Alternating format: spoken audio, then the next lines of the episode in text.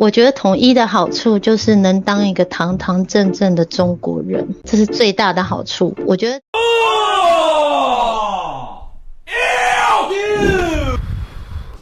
今天早上我打开 Instagram，收到一则私讯，其实看了之后是蛮沉重的，是一位来自小粉红的私讯，但是他是希望我们国外的媒体能够关注到中国疫情的真实的状况。他说：“陈老师，跟你一样。”我之前也是个小粉红，之前在你频道还骂过你，或许你也看不到，但这次我是希望你能播报国内疫情的真实情况。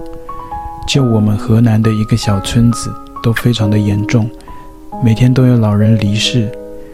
前几天我家人的亲戚离世了，去医院根本得不到处理，最后是死在医院门口，真的好难过。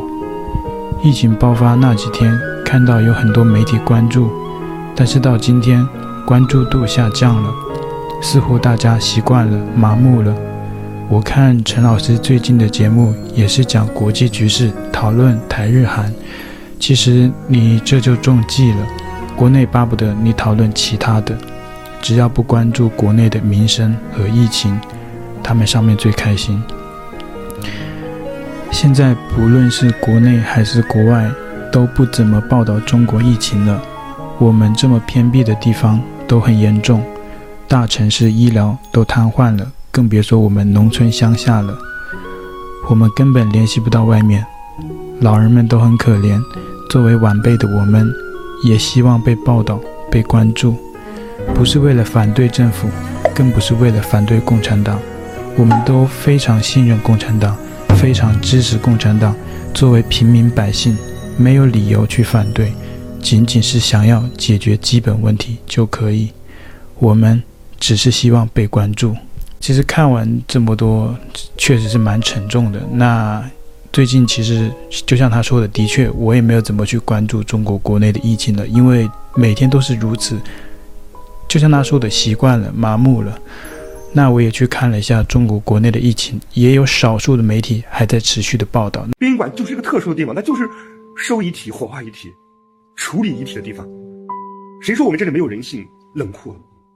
不存在的，我们都是有感情的。只是这个地方需要人去工作，我们也是同事们，上至馆长，下至我们职工都一样。谁不是感染了病毒两天三天，症状还还有，还在发烧？不是硬扛着到岗位上上班吗？必须要这样，不然的话，单位怎么运转啊？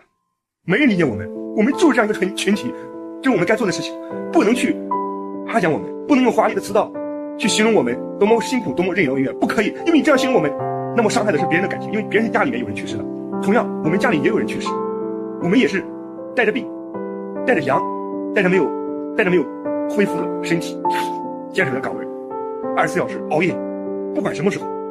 大冷的冬天凌晨，我们都要去做。我在网上看视频，三十八度的驾驶员带着三十七度八的医生，还有一个护士，幺二零救护车，去接一个发高烧四十度的病人。大家都一样，在这个时期，我们每个人都一样。父母不在我们身边，我家里还有爷爷奶奶，家里家里人基本上也都一样，也都感染了。包括我们一家三口在这也是，我老婆孩子，我老婆一到晚上就咳嗽，反复发烧。我，我是硬扛，真真是硬扛，扛过来。你不能在家照顾老婆孩子，我还要去来上班。现在晚上也要在这吃饭，也要在这上班，没办法。但是今天接到投诉电话，就是每年冬天其实宾馆都挺忙的，其实大家原来焦点没有放在这里，现在因为这什么疫情放开了，再加上网上一些舆论宣传，大家焦点放在宾馆，说宾馆怎么回事？没有做好应急方案，没有做好应对，怎么这么多人在排队？到宾馆火化肯定要排队的。你不管人多人少都要排队。我们度过了一天两天的症状最明显、最严重的时候，然后立马返岗。我们有的同事就没有离开单位，接到投诉，投诉我们说秩序没有维护好。我们人手有限，就这么多人，我们能做的都做了。投诉我们说有人插队，没有人插队，怎么可能有人插队？现在火化谁敢插队啊？怎么可能插队？这个编号按顺序来的，你怎么解释没有？他不理解，他说你就是有人插队。大家都着急，我如果是我，我也着急，在外面等着排队火化，急要谁也等不了。你你看看那些大城市，有的要等一天两天啊。我们已经尽最大的努力加班加点，而且我们没有休息，带着病，带着病痛，带着这种症状的折磨，包括我现在眼睛、耳朵根都是疼的，真的，请理解理解我们吧，我们也是人，我们不是神，不要抱怨任何人，也不要抱怨社会，不要抱怨任何人，更不要抱怨我们，我们不拿不多拿一分钱加班费，没有，也没有外界传的说工资那么高，没有，这都是不存在的，实在抱歉，情绪很激动，内心的非常难过。我到宾馆上班之后，真的，我拍了很多视频到网上去。我们这个特殊行业，真的希望很多人去了解、去理解我们。真的，我发现网络舆论全部都是负面，全部都在打压我们，他说我们这不好那不是，把我们说成对立面，把我们说的万恶不赦。为什么？我们也是做贡献的，只是贡献大小而已。我们和伟大人比不了，我们但是不能把我们说的一无是处。我们也是为社会做出贡献的，只是我们的职业特殊而已。都做好，给你解释，解释你不听，你反而成年成熟嘛。我们都要理智一下。疫情三年，让我们改变太多了。每个行业都有每个行业的不容易，每位劳动者都是伟大的，不管你从事什么职业、什么行业。二零二三年，多多保重自己。分享一个有意思的短片，就是统一了之后呢，台湾其实也可以像中国一样。用上高科技，吃上高科技。什么叫吃上高科技呢？其实我们中国人现在吃的都是非常高科技的东西，就连食品都是高科技的。陈老师，我在中国的时候我就吃过高科技，就是鸡蛋都是高科技的，因为是人工制造的，假的鸡蛋不是鸡生下来的，是人呃也不是人生下来的，是人制造出来的。你们台湾应该没有享受过吧？我敢肯定，就连美国这样发达的国家都制造不出来，我们中国就做到了。上期说到鸡蛋有真有假，那真假鸡蛋在表面上很难区辨。假鸡蛋啊，买到假鸡蛋了，你看捏都捏不碎的蛋黄。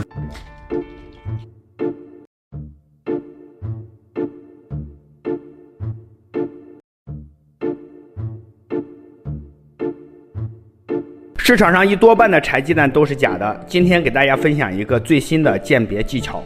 一颗颗造假的土鸡蛋正在流向十四亿人的餐桌，这样的土鸡蛋您还敢吃吗？近日，一家靠卖给鸡蛋上色的添加剂公司上市了。假鸡蛋是怎么制作的？如果你仔细观察，会发现这些假鸡蛋是比真鸡蛋看起来要更晶莹剔透一些的。它们大多是用一些化学物品混合而成，吃了会对人体产生很大影响。这个鸡蛋会蹦来蹦去。而且摔了十几十几次了都不带碎的，掉到地上也都没有反应。我怀疑它就是假的。它这个颜色煮出来之后不是那种奶白色的，就和正常的鸡蛋不一样，蛋壳上可以揭掉一层一层的白色的，而且蛋黄打开它就会散。那下面的这个高科技食品呢，不是鸡蛋，因为这都是过去式了。有大陆的民众就说买不到菜，所以他去买的这些菜呢。发现葱上面还有色素。我们城里人吃的葱基本上都是染色的。以前你如果是文盲啊，生活中困难重重，现在你得学一些化学名词，这样你买东西的时候呢，才能学会看配料表，才能分辨哪些是高科技的食物。我分别准备了四张纸巾，然后我们来测试一下。这一张快手的。啊，这个擦一下，颜色特别深啊，蓝色很明显，那就肯定是染过色的。然后我们再试一下这一家，这家是超市的，啊，颜色也是比较深，也是染过色的。这家是超市的。然后我们再看看这家，这家也是超市。啊，这个颜色稍微浅一点，但是也是。有蓝色的，我们看看看它这个叶子部分，一般叶子部分染色的比较明显啊，叶子部分染的非常明显。这个颜色比较浅，这个颜色比较浅啊，这个应该是没有染过色的。但是这家超市买的，呃，我之前在他们家也买过，是染过色的，买过好几次都是染过色的，但是这一次他们没有染色。染色的基本上是用的一种叫蓝矾啊，主要是起到一个保鲜的作用，还有一个就是看起来颜色很新鲜啊，看颜色都比较深，看起来要比这种颜色发黄的看起来要更新鲜一些。从差不多也就一年左右开始吧，在我们家附近的超市也好，菜场也好，啊，就已经陆续开始买不到没有染色的葱了。就是我能买到的，基本上都是染过色的。啊，这也是科技改变生活。真的是太暖心了。那也有观众投稿说，说大陆的学生要被迫去学校，向上面反映了，学校完全置之不理，视生命如粪土。尽管有很多学生都确诊了，而且疫情非常严重，甚至有很多学生都离世了，但是学校的回复非常的让人生气。你们山东是要组织复课是吧？我不知道啊，哎，没有这一说，我们还早。你们你们官微 官网上面都说了，都而且。你们这是要顾着我我我跟你说呀，我们一三四五圈子已经传开了，一三四五高一高二高三四个学校三个年级，万把人已已经传开了。我咋不知道这事儿？复课那就复呗。我的妈呀，你你你这是要把山东的山东几千号学生的命不当命啊！你们这。哎，无所谓，死了还有后面的人嘛，不要紧。这河南因为复因为瞎复课刚死了几个人，现在全网都在考考这笔罚债。你们这什么冒天下之大不讳啊？嗯，对啊，他并不在意嘛，反正现在也没死啊，等死了再说嘛。那死了才能就没有什么预案？没有什么冤案啊，有啥冤案？反正老师学生死了，只要领导没死就行啊。你们这都没人反映一下？哎，有啥反应呢？以目前的台湾观众，你觉得统一有什么好处呢？其实统一啊，好处还是蛮多的。陈老师在这里讲一个统一的好处，就是统一之后呢，你就可以当一个堂堂正正的中国人。我觉得统一的好处就是能当一个堂堂正正的中国人，这是最大的好处。我觉得在历史的长河中，如果可以一起写下。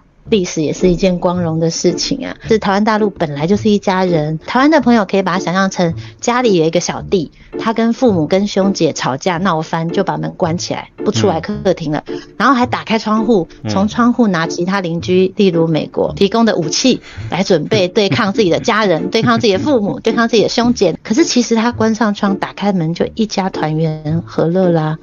我们都知道，全球的失业率这是一个很自然、很正常的一个现象，包括是发达国家，呃，台湾发达国家怎么翻译？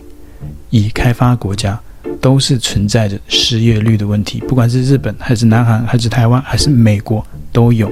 那其实呢，中国就没有，所以说统一了还有什么好处啊？就是没有失业率，我们中国根本就没有这个率，没有失业率这个率，查无资料啊。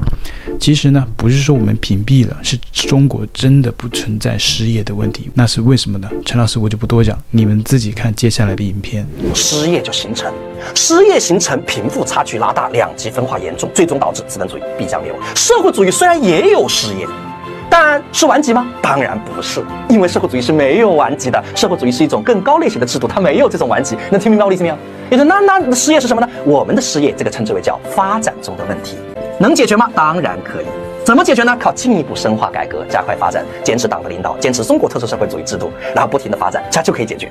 所以你看，同样是失业，他们叫顽疾，而我们是发展中的问题，是个过程而已，未来是可以解决的。所以不能说因为这个逻辑推的他灭亡，我们就灭亡，就是这么个道理。我们不会灭亡。好，同学们，不管你信不信啊，反正我是信的。而且这个逻辑是很通畅的。政治不要讨论太多，政治讨论是立场。就说到这为止。喜欢我的频道，请记得帮我按赞、留言，一定要开启小铃铛哦。另外，你可以透过加入频道会员以及影片下方的超级感谢，包括不略过广告、观看一遍赞助频道。你的中国好朋友陈老师，我们下期见。